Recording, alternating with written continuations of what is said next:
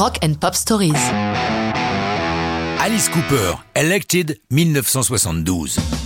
Cette chanson a une longue histoire.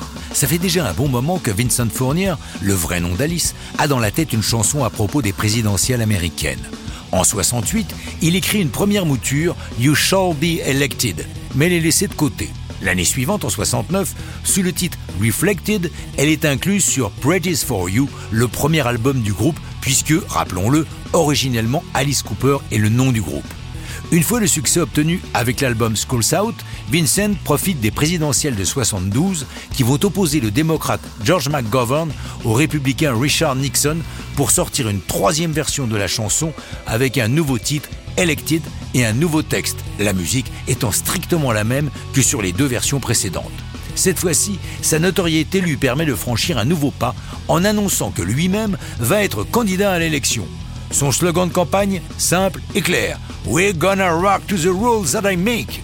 À noter que c'est l'une des rares chansons du groupe à être signée de tous les membres d'Alice Cooper, Vincent évidemment, mais aussi Glenn Buxton, Michael Bruce, Dennis Dunaway et Neil Smith.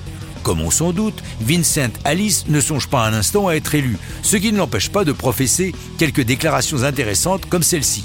Ce qui intéresse Alice, oui, il parle lui à la troisième personne, mais c'est pour rire, c'est l'extrême violence de la société. Alice a ses limites, sa violence en scène est chorégraphiée, et c'est toujours lui-même qui le fait souffrir. Alice paie pour ses péchés, puis revient en scène avec un haut de forme blanc et un habit à queue de pie pour faire la fête. Rappelons à ceux qui ont séché leur cours d'histoire contemporaine que finalement, c'est Richard Nixon qui fut élu cette année-là. Mais Alice Cooper a eu quand même droit à quelques bulletins de vote. Comme le reconnaît son manager Shep Gordon, se moquer des politiciens faisait partie de leur stratégie. On a toujours essayé de faire des trucs qui énervent les parents, car c'était la meilleure façon d'attirer le public teenager vers nous. Depuis lors, à chaque présidentielle, soit tous les 4 ans aux États-Unis, Alice Cooper remet sa chanson sur la setlist de ses concerts, toujours avec le même succès. En 72, il avait même le soutien d'une personnalité éminente, John Lennon, qui qualifiait Elected de grande chanson. C'est Cooper qui raconte.